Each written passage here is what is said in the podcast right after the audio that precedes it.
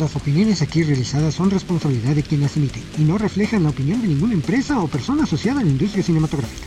Los temas aquí presentados son para entretenimiento e información. Los derechos de las obras comentadas son de sus respectivos autores. Bienvenidos una vez más al podcast donde hablamos de cine y un poquito más. Yo soy Kike Cinefil y en esta ocasión vamos a hablar acerca de la inclusión en el cine. ¿Es inclusión forzada? ¿Debemos de hacerlo políticamente correcto en el cine? Y este tema sale a colación gracias al estreno que se dará próximamente en cines de la película live action La Sirenita, en donde una persona afroamericana es protagonista de la misma. Espero sus comentarios a través de las redes sociales, Facebook, Twitter, Instagram. También en TikTok, por supuesto. Ahí me podrán dejar sus comentarios, dudas, sugerencias de más temas. Por supuesto, ahí los veré. Iniciamos.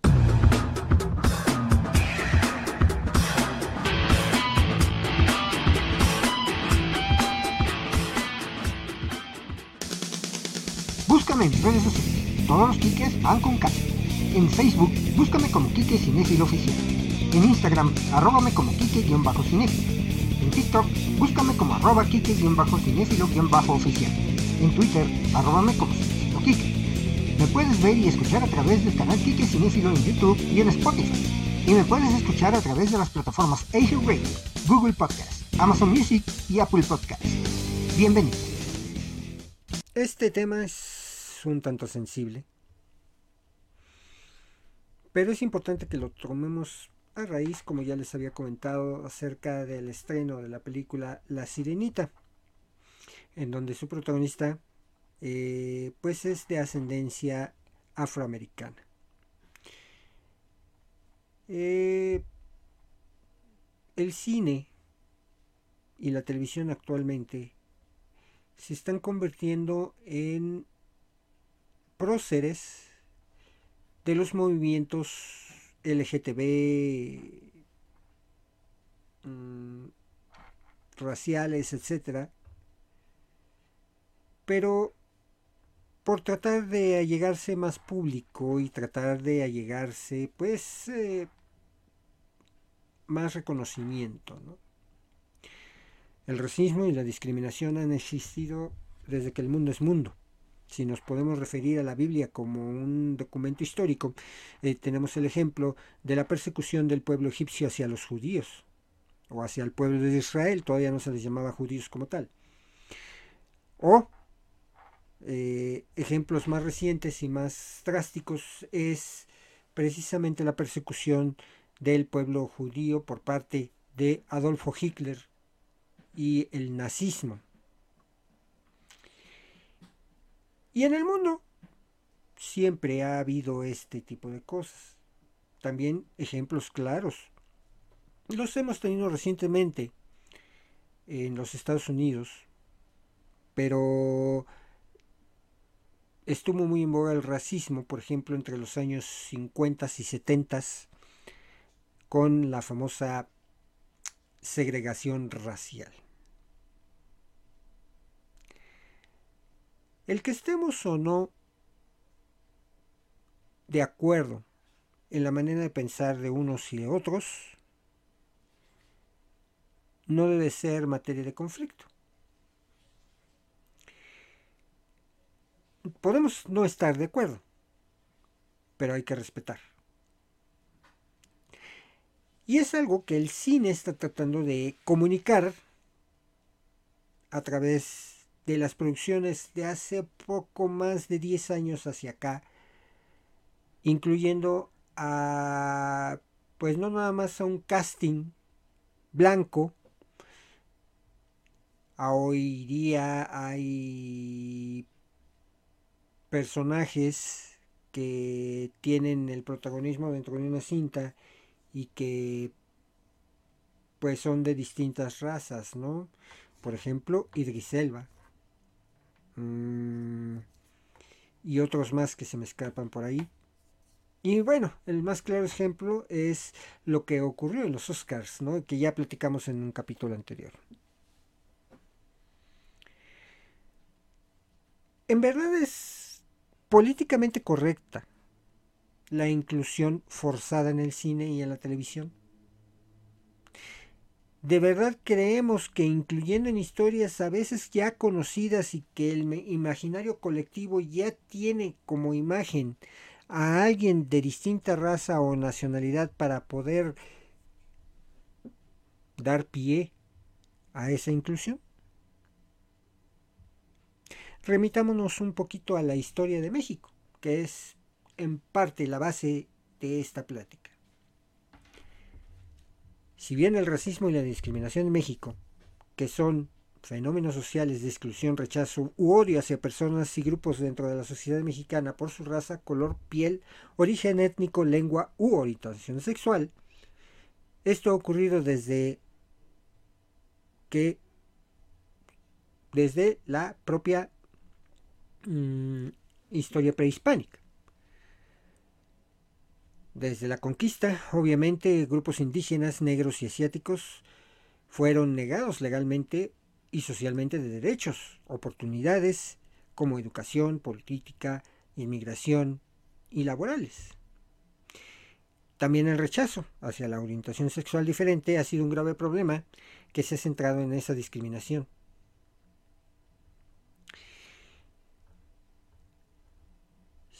Si bien desde las épocas de la conquista no había habido esfuerzos por componer la idiosincrasia o el racismo hacia las ciertas personas, incluso hay que destacar esto, en México vivimos un grave problema, sobre todo en la discriminación hacia la pobreza, hacia la humildad de algunas personas, ¿no? No todos tenemos las mismas oportunidades y quienes aquellos que se sienten superiores pues siempre ah, discriminan al que no tiene. El cine en la década de los 30 y 40 se empezó a realizar esfuerzos por tratar de combatir ese estigma. Una prueba de ello fue la cinta Angelitos Negros de 1948, película donde una madre desprecia a su hija debido a su color de piel, pero al final la termina aceptando y queriendo como tal.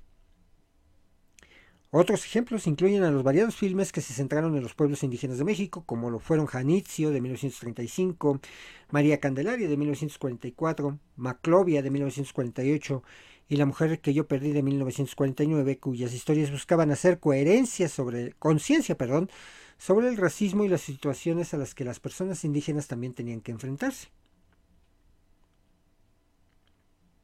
El tema de la homosexualidad también se manejó en varias cintas de la época que se extendió hasta los 50. El fin de estas cintas era probablemente el buscar la aceptación del tema entre la población mexicana. Los títulos que se utilizaron y que, o que hacían hincapié a este tópico incluyeron La Casa del Logro de 1939, La Monja Alférez de 1944, Muchachas de Uniforme de 1951, a toda máquina de 1951 y su secuela ¿Qué le ha dado esas mujeres de 1951? Yo soy un macho de 1953 y Pablo y Carolina. También dentro de estas épocas las historietas mexicanas empezaron pues a tratar de dar un, una oportunidad a aquello diferente con la llegada de en 1953 de la revista Memín Pinguín, creada por Yolanda Vargas Dulce.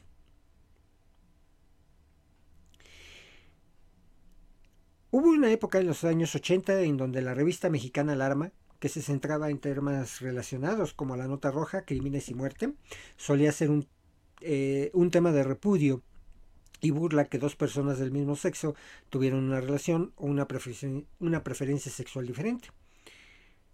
Esos ejemplares que discriminaban a este tipo de personas usaban palabras despectivas como mujercitos.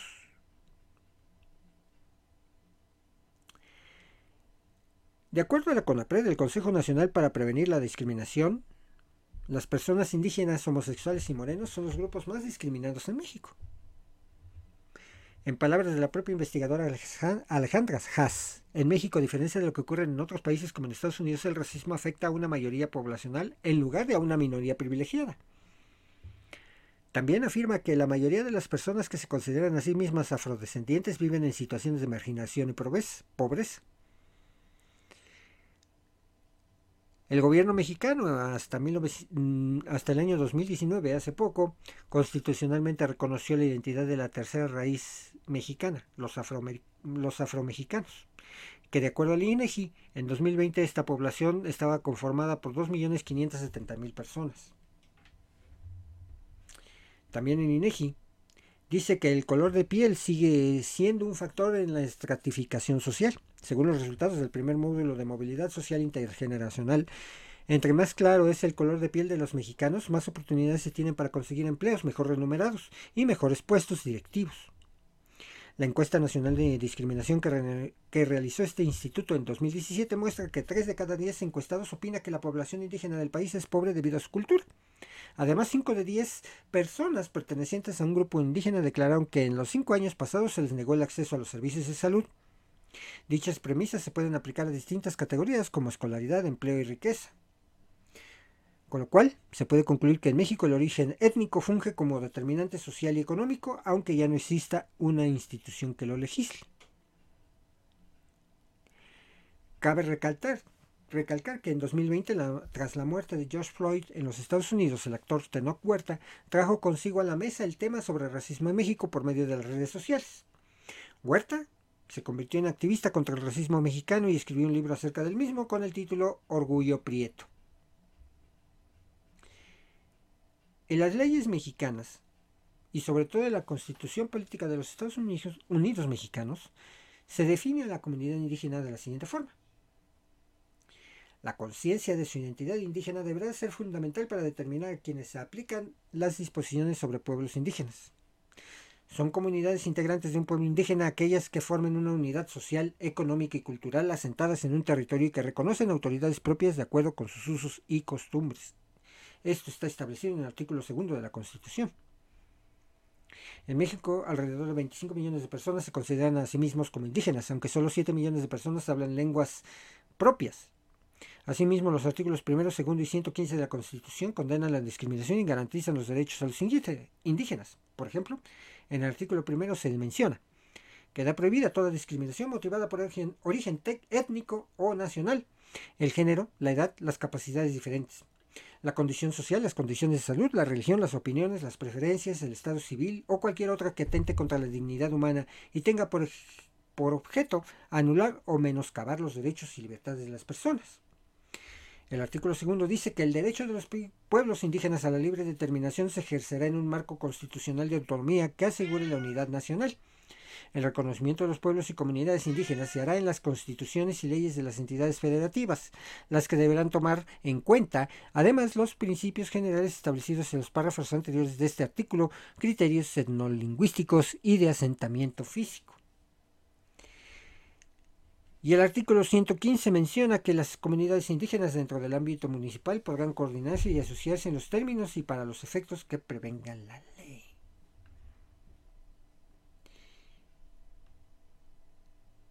pues hay en México está preocupante el hecho de la discriminación contra los pueblos indígenas, contra los afromexicanos, el racismo contra los asiáticos y los judíos e incluso hay xenofobia contra inmigrantes sudamericanos y centroamericanos. Esto de cierta forma choca con la apreciación que mucha gente, muchas personas alrededor del mundo tienen del pueblo mexicano, que somos un pueblo que invita a venir a su país, que invita a ser festivo, que invita a ser, pues, bienvenido. En México se utilizan muchas palabras para interpretar racismo hacia una persona. Por ejemplo, prieto. Este término se utiliza para referirse despectivamente a aquellas personas de tez negra. El color de piel también ha influenciado entre la sociedad mexicana en cuanto a los lugares que, que ocupa un ciudadano moreno. Naco, que de acuerdo al diccionario de la RAE, es sinónimo de indio, perteneciente a los pueblos indígenas. Según el diccionario de mexicanismos, la palabra define algo o alguien que se percibe como vulgar, de mal gusto, sin urbanidad o civismo, persona de origen indígena o de bajos recursos. Este término es mayormente utilizado para referirse despectivamente a personas de bajos recursos o con poca cultura. También existe el término pelado, que es un término similar al de naco. Indio, que es pues principalmente usado por personas de tez blanca para referirse despectivamente a una persona morena, de pueblos indígenas o de bajos recursos. Maricón, puto o joto. Estos términos utilizados despectivamente en contra de personas homosexuales. Tortillera o tortillona, término utilizado para referirse despectivamente a una mujer lesbiana. Gato, término utilizado para referirse al ayudante de una persona en un trabajo. Y jodido, término generalmente utilizado para referirse a una persona pobre. En México no cantamos más, más las rancheras, señores, ¿eh? En México, desgraciadamente, y aunque lo nieguen muchas personas, sí somos racistas. De hecho, últimamente en el TikTok, si han visto, por ejemplo, hubo un caso ahí de de una pareja que fue sentada muy al fondo en un restaurante Sorana Girl cuando ellos habían pedido mesa en terraza y la explicación que les dieron fue pues, es que la que deben de conservar la imagen fifi, por decirlo así, del restaurante. Bien, pues ciertamente pues en México, como les repito, no cantamos más las rancheras. Eh,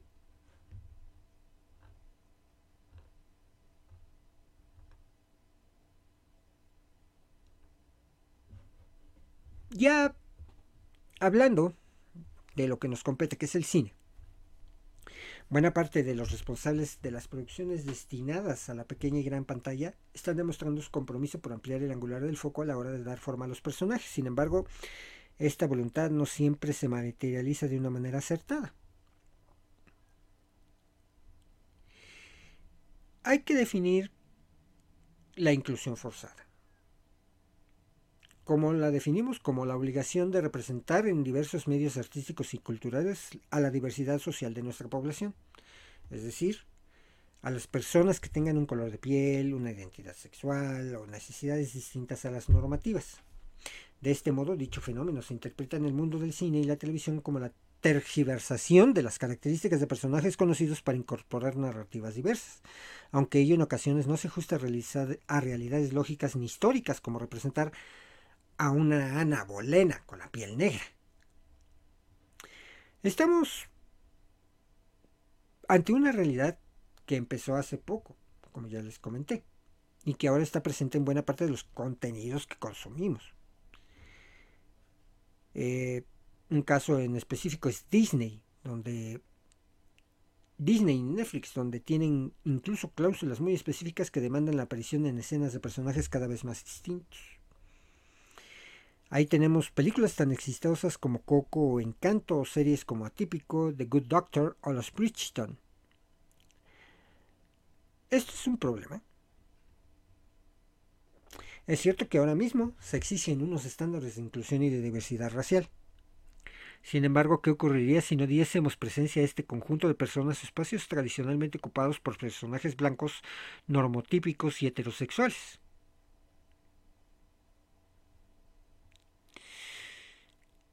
También el término de inclusión forzada lo usan tradicionalmente quienes se sienten molestos por el cambio de las narrativas argumentales de los medios audiovisuales. Si hay algo que estamos viendo, por ejemplo, es cómo las mujeres están ganando más terreno en el mundo del cine. Los roles han cambiado, las chicas ya no necesitan ser salvadas. Los actores o personajes negros, latinoamericanos o asiáticos están cada vez más presentes delante y detrás de la cámara. Lo mismo sucede con la diversidad sexual. Por ejemplo, Loki es ejemplo. El primer personaje de Marvel que se muestra abiertamente bisexual. Y ahí tenemos el controvertido estreno de Lightyear, vetado ya en 14 países. pero mostrando el primer beso entre dos personas del mismo sexo. Hay quien ve esto como simples estrategias de marketing, también como ese ideario político, algo woke, que significa mentalidad progresista que busca combatir toda injusticia real o no. ¿Qué tanto impera en los últimos años? Sea como sea, algo evidente. Dar visibilidad es ofrecer reconocimiento a quien hace poco no tenía presencia en la esfera pública. Y esto sin duda es realmente necesario. La inclusión o la iniciativa de inclusión Annenberg, que es una fundación estadounidense que analiza anualmente los procesos de inclusión de las películas más taquilleras, lleva haciéndolas desde el 2007. En el último informe ha podido verse que el 41% de los personajes principales o coprotagonistas en 2021 fueron mujeres. El 32% eran de una raza o etnia históricamente excluida. Ahora bien, a pesar de que todos estos datos son buenos, hay áreas en las que no se avanza. A partir de los 45 años, es poco probable que una mujer logre un papel protagonista si no tiene una larga y conocida carrera, tal como Meryl Streep o Frances McDormand. Las mujeres negras, por su parte, aún la tienen un poco más difícil. Es decir, aunque estamos logrando grandes avances, aún hay colectivos que quedan descolgados de esta representatividad. No estamos, por tanto, ante un fenómeno de inclusión forzada, sino de una inclusión necesaria para ofrecer voz y presencia a quienes no solemos ver en la gran y pequeña pantalla. La inclusión forzada se utiliza de manera despectiva para criticar ese intento por representar el conjunto de la diversidad social. Sin embargo, no podemos cerrar los ojos a un hecho innegable. En ocasiones de la materialización de ese deseo de inclusión se cometen errores. Un ejemplo de ello fue ver a la actriz negra Jodie Turner Smith representando el papel de Ana Bolena. El fenómeno de la inclusión forzada es irreal cuando se tergiversan hechos históricos por el mero deseo de meter con calzador la diversidad racial. Eso no es correcto, definitivamente. Otro ejemplo la tos que no faltaba como invitaba, como invitada. Otro ejemplo de esto fue la oscarizada película Green Book de 2018. Muchos actores negros se sintieron ofendidos con esta producción. En ella veíamos nuevamente a un protagonista blanco actuando de salvador de un hombre negro. Era la clásica feel good movie, moralizante, pero que en realidad erraba en su propósito inclusivo. hay otro término que se debe reformular, que se llama el tokenismo. Este es un falso intento por favorecer la inclusión por colectivos discriminados, logrando estereotiparlos aún más. Green Book es un ejemplo de ello, como es también escasillar a los actores latinoamericanos en papeles vinculados al narcotráfico. El tokenismo es lo que trae al mundo la inclusión forzada esa que no se medita y que se aplica por simple cuota a la diversidad racial o sexual. Dar voz y presencia en los distintos colectivos de nuestra sociedad implica crear personajes profundos y no meramente estereotipados. Muchas veces vemos películas donde los personajes y sus narrativas están forzadas y son tan estereotipadas que poco favor le hacen a la aceptación social de la diversidad.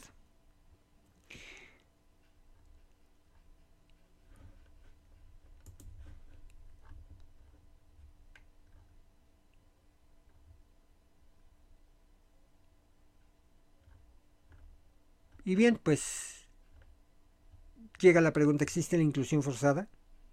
¿Cuándo sí, cuándo no en, las películas y series? De vez en cuando vuelve a salir este, este punto en las redes sobre la inclusión forzada. Caso ejemplo de la película de la Sirenita que está pronto a, a estrenarse. La UNESCO tiene una definición de la inclusión. La inclusión es aquel enfoque que responde de manera positiva a la diversidad de las personas y a las diferencias individuales para el, enriquecimiento de la, enriquecimiento de la sociedad. Esto aplica a las películas y series y al entretenimiento en general también.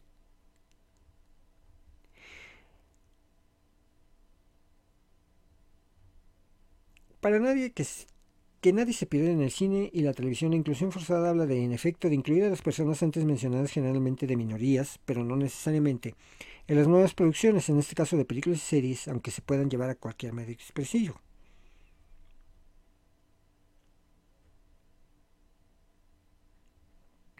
Algunos sector, para, para algunos sectores esto representa un problema porque se justifican de manera natural por cumplir una cuota.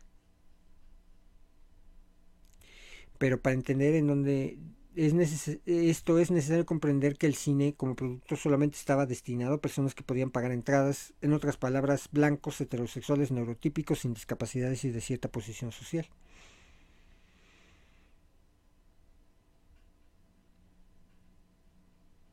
Y situándonos, por ejemplo, en esta actualidad, grandes producciones de Hollywood, Hollywood, específicamente en Marvel, Disney o cualquier productora de cine de importancia en todo el mundo, ha sido señalada de inclusión forzada.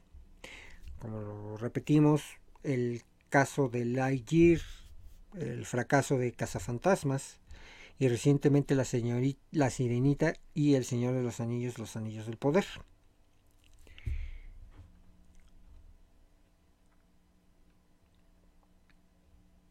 Algunos creen que la inclusión forzada está relacionada a la ideología progresista o a la tan mal referenciada cultura woke.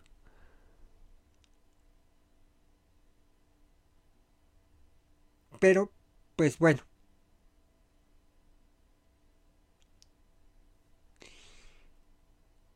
También esto puede ser motivo de marketing, porque hoy al, tan conocido término como bite o mordisco, que es decir, un gancho para atraer a cierto tipo de audiencia, prometiéndole representación, como lo es los personajes LGBTIQ, a personas racializadas o feminismo, ¿no? Y pues también los casos más alarmantes, y ahorita se los voy a comentar, están en esas películas en donde los productos están dedicados a un público infantil y que definitivamente han causado escosor en el medio.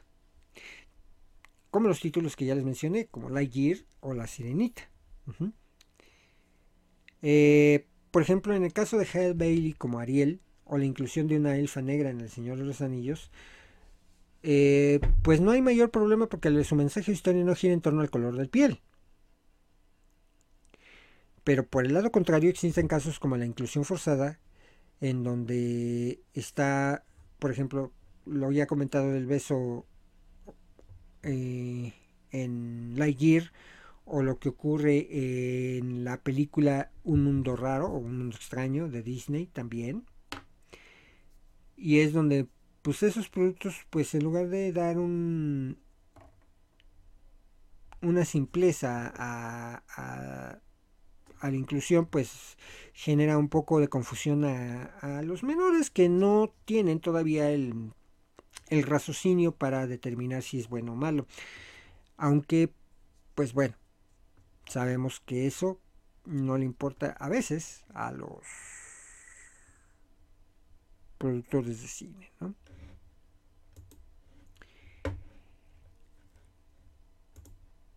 Y pues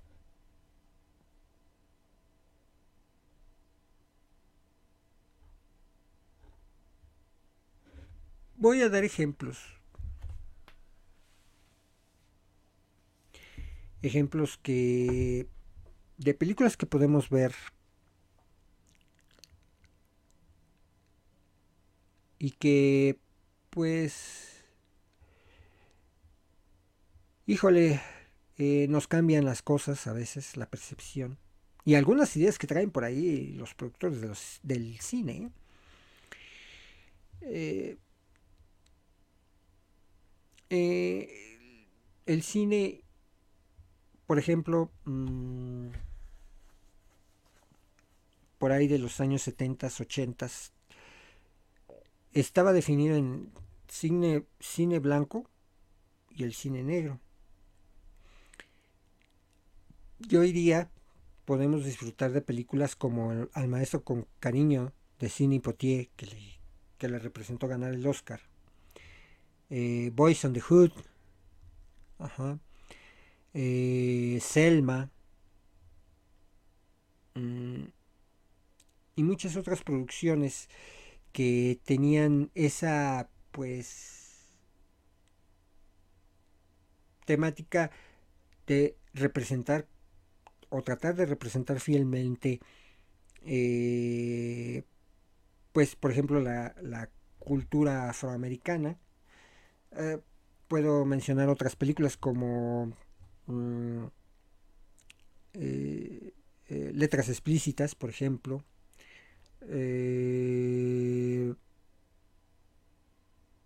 Gloria que le significó ganar el Oscar a Cuba Gooding Jr. Em, Malcolm X, que le significó también ganar el Oscar a Denzel Washington. En fin, bueno, eh, muchas películas. Y ahora, de muchas de esas películas exitosas, bueno, pues los estudios se decidieron a darles espacio porque realmente eh, el cine negro era total y absolutamente independiente de los estudios cinematográficos de Hollywood. Y por ejemplo, para mí, eh, eh, bueno, dando un poco más de amplitud a, temas, por ejemplo, a la homosexualidad. A, la homosexualidad eh, la vemos representada de manera magistral en películas como Expreso de Medianoche de los setentas. Ahorita se me fue el nombre de de una película ochentera. Lo tenía ahí por ahí apuntado, se me fue. Este de dos bailarines, uno ruso si no me recuerdo y el otro era afroamericano, eh, por ahí de los ochentas, no me acuerdo, Sol de Medianoche creo que se llamaba, sí, ¿verdad? Sol de medianoche, no estoy seguro. Em, Filadelfia, que trata el caso incluso de la discriminación contra personas que tienen o que sí que portan el virus de inmunodeficiencia adquirida o SIDA. Mm, también tenemos el caso de películas que hablan eh, o que tienen ciertas temáticas homosexuales como The Birdcage. Eh, hubo dos versiones, eh, una por ahí de los años 70 y la versión de los años 90 con eh, Nathan Lane y Robin Williams.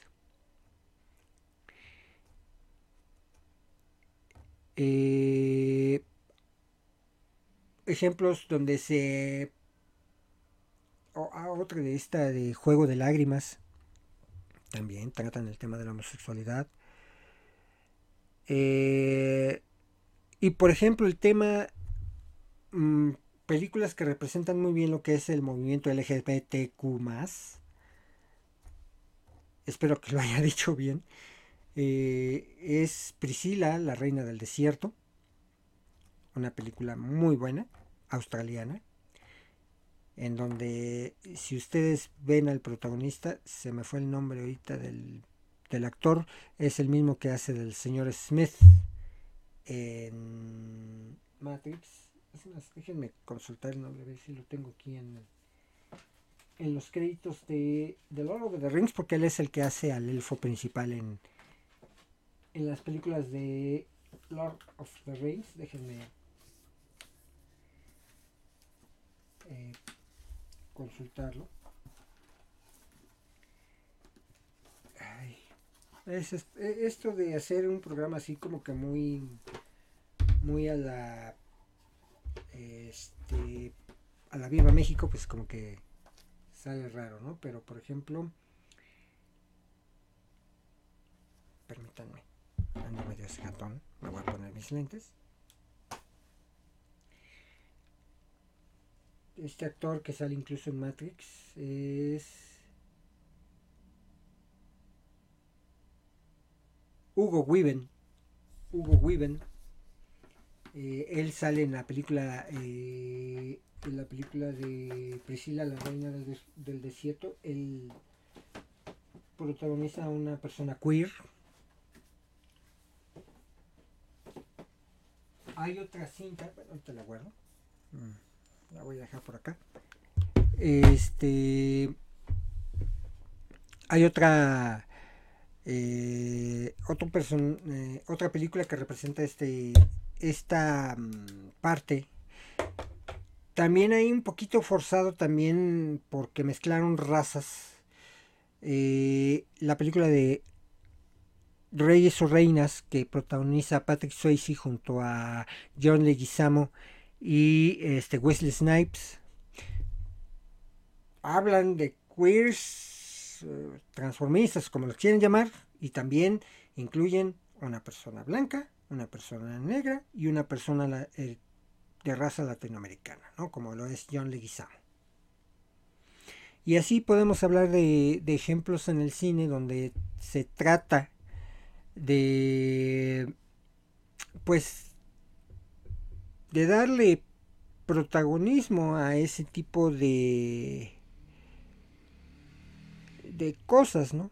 Incluso, bueno, ejemplos también del lado contrario, tenemos, vamos a Eminem, por ejemplo, a Vanilla Ice, que son los raperos blancos más conocidos, o aquel que cantaba la canción Informer, la verdad no me acuerdo su nombre, este, que tuvieron que luchar eh, contra el racismo de la población negra por el simple hecho de cantar rap. ¿No?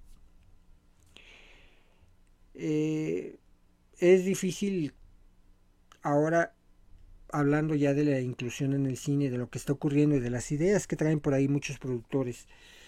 Por ejemplo, se había dado hace unos dos años con mucha insistencia el rumor de que Idris Elba, actor afroamericano, pudiera protagonizar o ser él el próximo James Bond. Y con este ejemplo, eh, quiero pues, y espero no ofender a nadie, dar puntos de vista.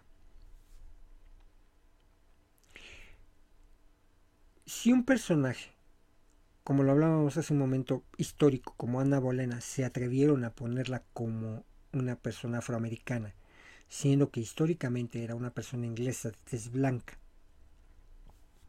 ¿No? Eh, vamos, qué, error tan garrafal. Es como si pusieran un vikingo negro, ¿no? Eh,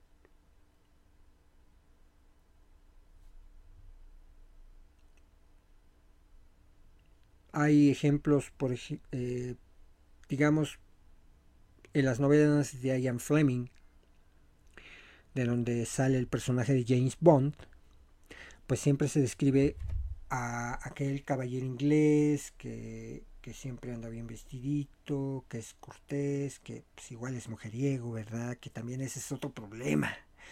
La misoginia representada en un personaje, sí, está mal, porque pues, eh, James Bond se acostaba con cualquiera, pero ahí está la diferencia, él no lo hacía forzando a nadie. Las mujeres eran que. Así siempre se ha relatado en la historia, él nunca forzó a nadie. ¿eh? Y ese para muchos colectivos hoy día es un problema. Ay, es que representa el machismo porque se acostaba con una y con otra. Perdón, así era él. Y vamos. O sea, quien me diga que no conoce una persona que es mujeriega, mujeriego, o hombreriego, del otro lado, por favor. O sea, eso va a existir siempre. Bueno, también hay que reconocer que hay de machismo a machismo. Este puede ser un tipo de machismo. Sin embargo, también no podemos representar el machismo como era en México, que era el hombre que le pegaba a la mujer y la mujer tenía que estar ahí este pues atrás de ella y todo. Y ahorita un ejemplo muy claro de ese tipo de circunstancias que se dan con el racismo, yo creo que está muy bien que se asomen a ver en Netflix la película Que Viva México, ya la vi, y voy a dar mi opinión en TikTok, como siempre en la reseña aquí que cinéfilo. Pero yo creo que es recomendable para un poquito entender esa parte del racismo, de negar sus orígenes, etcétera, ¿no? Y del machismo y todo eso que, se daba en aquellos tiempos. Y bueno, pues ya, ya les mencioné varias películas que tienen que ver. No estoy muy de acuerdo en la inclusión forzada. Hace 15 días vi la de un mundo extraño, un mundo raro, no me acuerdo bien el título, película de Disney que ya está en Disney Plus. En la historia se incluye todo lo posible en cuestión de estos temas. De principio, la pareja, él blanco, ella negra.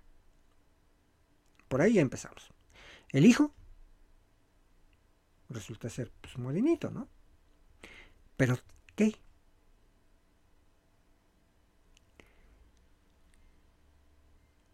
La líder, digamos, hay una persona, una mujer que es líder, demasiado protagonismo, demasiado machismo dentro de la mujer, queriendo robar, digamos así, el protagonismo. Y, y bueno, la... Pues el único punto bueno de esa película fue la relación padres-hijos. Es lo único que, que puedo yo aprobar de esa película, ¿no? Las inclusiones forzadas como Encanto, Encanto que no me acuerdo muy bien a qué, eh, en, qué época y a qué Mm, comunidad se, se, refiere, la verdad es que de hecho no la he visto. Este pues es forzar, ¿no? Lo que pasó con Lightyear igual, o sea, el tratamiento que le dieron al tema de la lesbianidad tampoco es así como que muy buena. Y vamos a seguir viendo ejemplos, ejemplos, ejemplos de esa inclusión. Eh, pero yo creo que no hay que forzarla. ¿no? Si conocemos a un personaje, por ejemplo, voy a referirme a un caso más, pues un poquito más viejo, no tanto, el live action de de Aladdin, que le dieron el papel protagónico a Will Smith, el, genio. Perdón, estamos en Arabia, en Asia. En Asia difícilmente tenemos personas de color negra o de tez negra. Debería haber sido un árabe entonces el protagonista del genio, ¿no? Estamos hablando de árabes.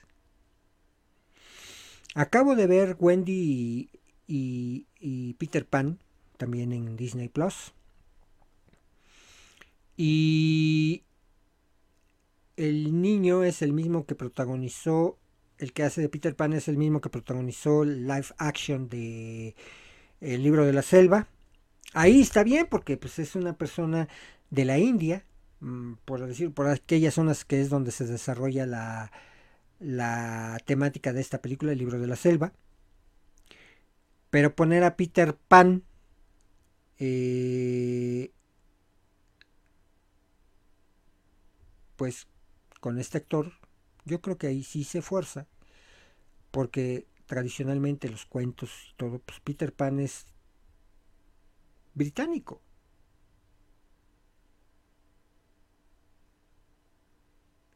Esa fue la única ahí la, la única cuestión de, inclusión forzada en Peter Pan y Wendy. porque pues, todo lo demás estaba bien de acuerdo al, cuento o a la historia como la conocemos. Mm, la chica india, eh, me refiero a la a, India eh, en, o piel roja o como, perdón, es que pues hay que definirlo de algún modo, ¿no? No es porque lo esté haciendo de manera despectiva y discúlpenme si lo sienten así, pero hay, hay que tener formas o maneras de describirlo. Está una, una niñita de origen asiático, niñitos de diferentes razas, tal como, como en el libro se describe que eran los niños perdidos, ¿no?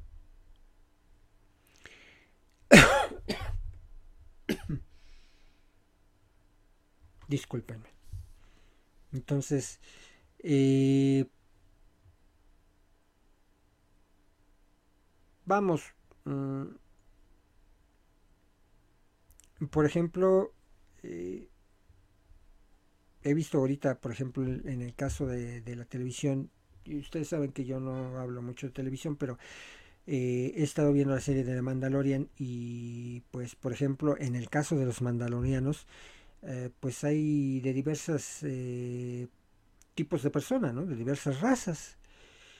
Y yo creo que pues si son de un mismo planeta, si son de una misma comunidad, pues tendría que respetarse esa generalidad, ¿no? Pues es lo mismo, si estoy hablando de gays, que sean gays, si son afroamericanos, que sean afroamericanos, si son eh, mexicanos, mexicanos, ¿no? Ahí está otro ejemplo precisamente de la inclusión forzada. ¿Qué tuvo que hacer Marvel para poder incluir a un personaje latinoamericano? En este caso Tenoch Huerta. Primero cambiar el origen de Namor. Namor es un atlantiano y desde tiempos ancestrales se ha hablado de los atlantianos como, una, como personas rubias. Para incluir a Namor en, la, en el universo cinematográfico de Marvel, tuvieron que cambiar el origen y lo hicieron maya. Esa sí es una inclusión forzada, porque bueno, conocemos la historia, ¿no? Y hay personajes hechos para ellos. Black Panther. Black Panther, perfecto. Incluso de los próximos estrenos que va a haber en el cine, que es Blue Beetle o el escarabajo azul, eh,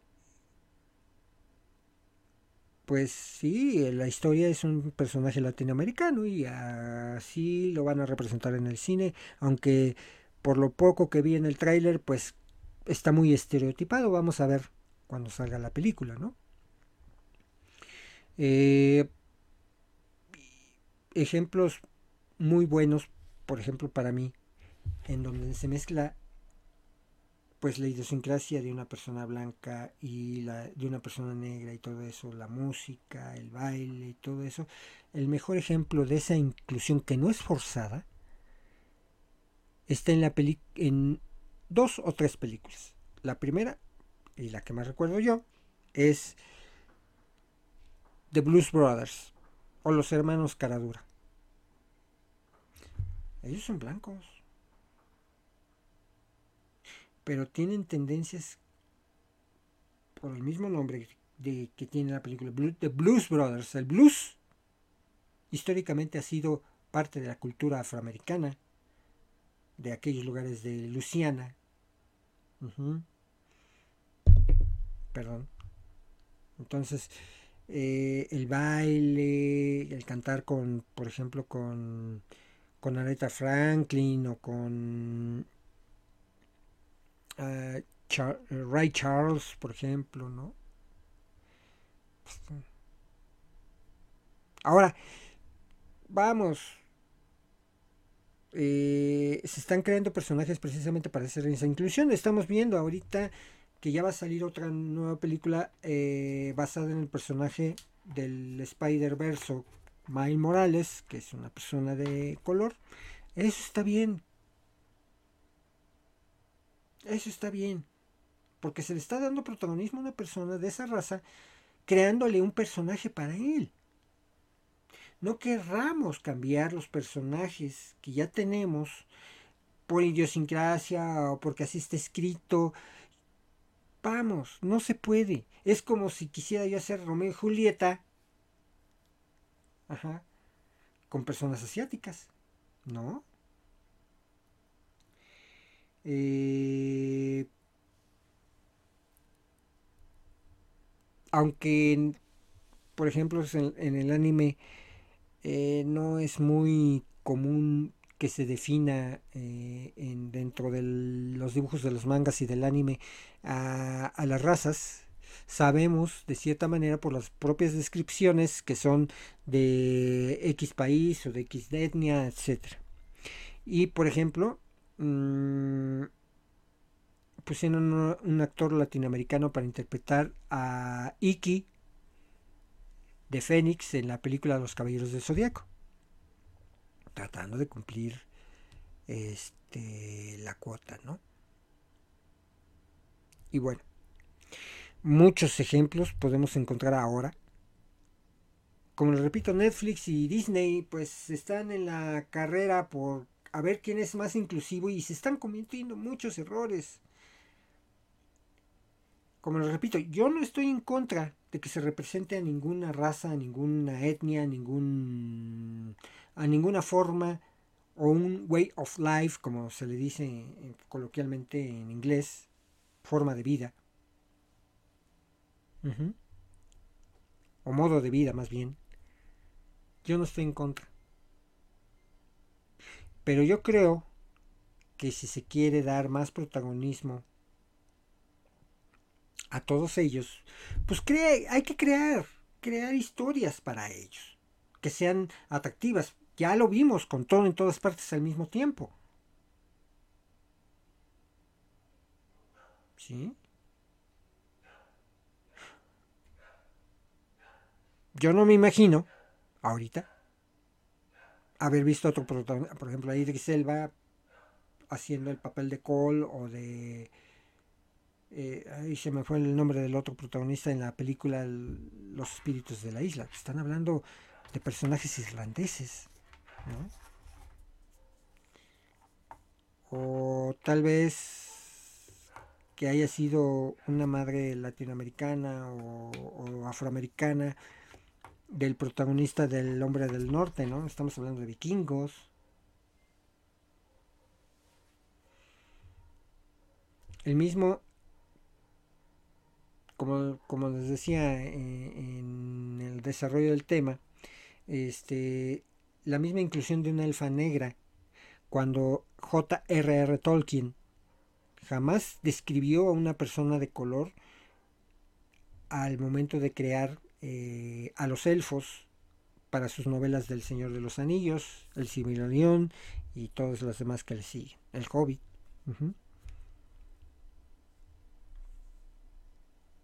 Y de hecho hay razas negras dentro de, las historias que nos cuenta J.R.R. Tolkien.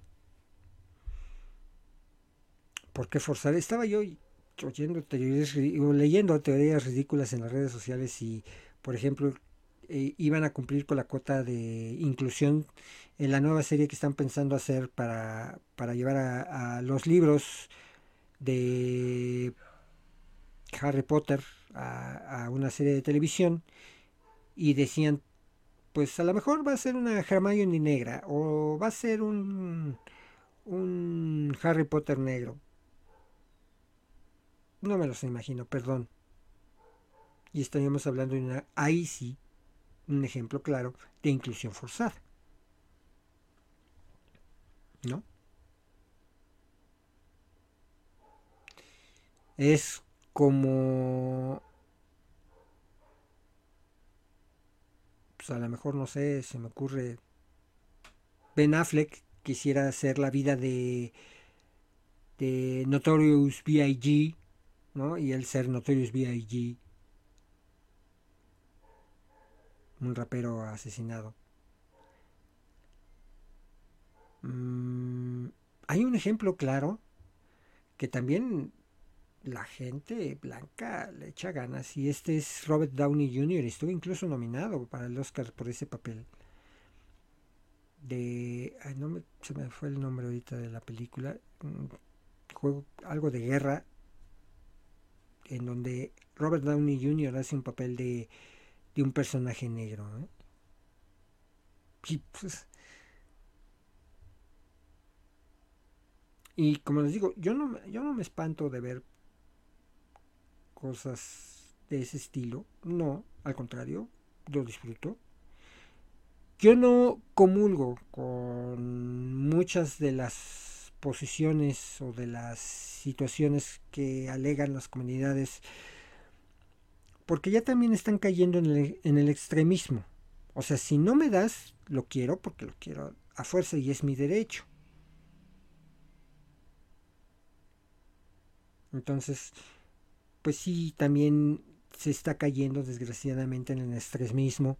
Lo vemos con las feministas, cada que hay un, una este, manifestación, eh, no sé si lo hagan por voluntad propia o alguien les esté pagando, eso a mí no me consta, pero pues qué caso tiene ir a restituir si quieres eh, luchar por los derechos, ¿no? La violencia siempre trae violencia. Entonces, no le veo yo el propósito, ¿no? De destruir, de robar y no sé qué. Y además cuando, no sé si se han fijado en los videos que luego circulan por las redes sociales de esas manifestaciones y de donde pues saquean aquí tenemos tiendas de conveniencia, por ejemplo el 7-Eleven, que lo conocen en algunas partes del mundo, eh, Oxos, aquí se llaman, aquí hay una cadena de similar al 7-Eleven que se llama Oxo, y que pues son de las más golpeadas cada vez que hay ese tipo de manifestaciones, porque lo primero que hacen las señoritas es entrar a estos establecimientos y llevarse todo lo que pueden, sobre todo bebidas alcohólicas, refrescos dulces y botanes. Es lo más que se llevan. Bueno, cada quien, ¿no? Pero yo como les digo, yo respeto sus formas de pensar y de vivir, pero no estoy de acuerdo a veces en las formas y en los fondos, ¿eh? Yo respeto a personas gays, he convivido con personas gays, no comulgo con su forma de vida, pero los respeto. Eh, relaciones con diferentes etnias, pues sí, las tenemos todos los días, en el trabajo, en, en la calle, ahí yo no, yo no tengo pues ninguna preferencia por ningún tipo de etnia. Y pues yo respeto a quien se quiera vestir de mujer, pues ahora sí que como dicen por ahí, muy su gusto, ¿no?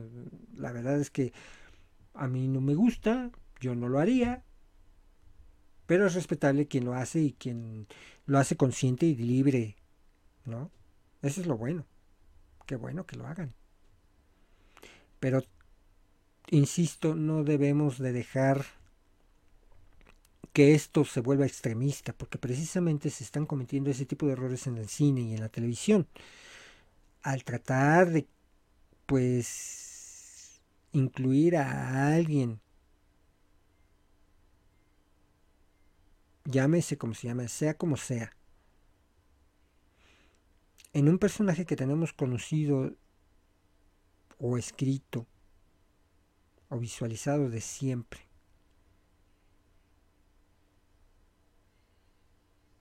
En otra, de otra forma, pues es un golpe bajo. Es como, eh, vamos, voy a poner un ejemplo mm, muy, muy burdo, por decirlo así, y espero que se les ocurra hacer otra película y mejor Street Fighter, Ryu, Ryu y Ken, que que Ryu sea el americano y que Ken sea el asiático, ¿no? Sería ridículo, la verdad, ¿no? Pero bueno, como les digo, son cosas que, que están muy en boga hoy en día. Yo les invito a, por supuesto, a todos ustedes, sobre todo manifestar respeto a lo diferente. Ya lo había platicado también en, las, eh, en el capítulo donde hablé de las películas galardonadas.